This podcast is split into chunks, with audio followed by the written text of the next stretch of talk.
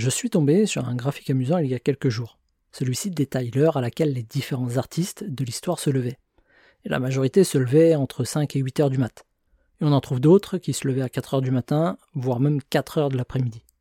Depuis que tout le monde parle du Miracle Morning, qui nous encourage à nous lever à 5 heures du matin pour être ultra productif, savoir à quelle heure se lever pour être efficace, c'est une question qui revient souvent. Il y a même des études qui démontrent que nous serions plus productifs vers 10 heures du matin, puisque ça correspond à notre cycle circadien.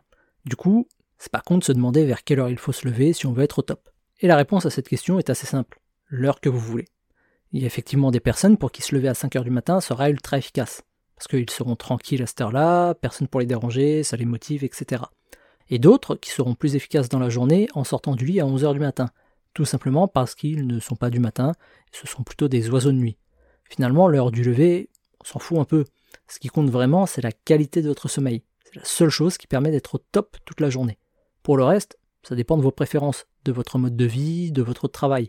Mais l'heure à laquelle vous sortez du lit ne changera pas grand-chose à votre productivité.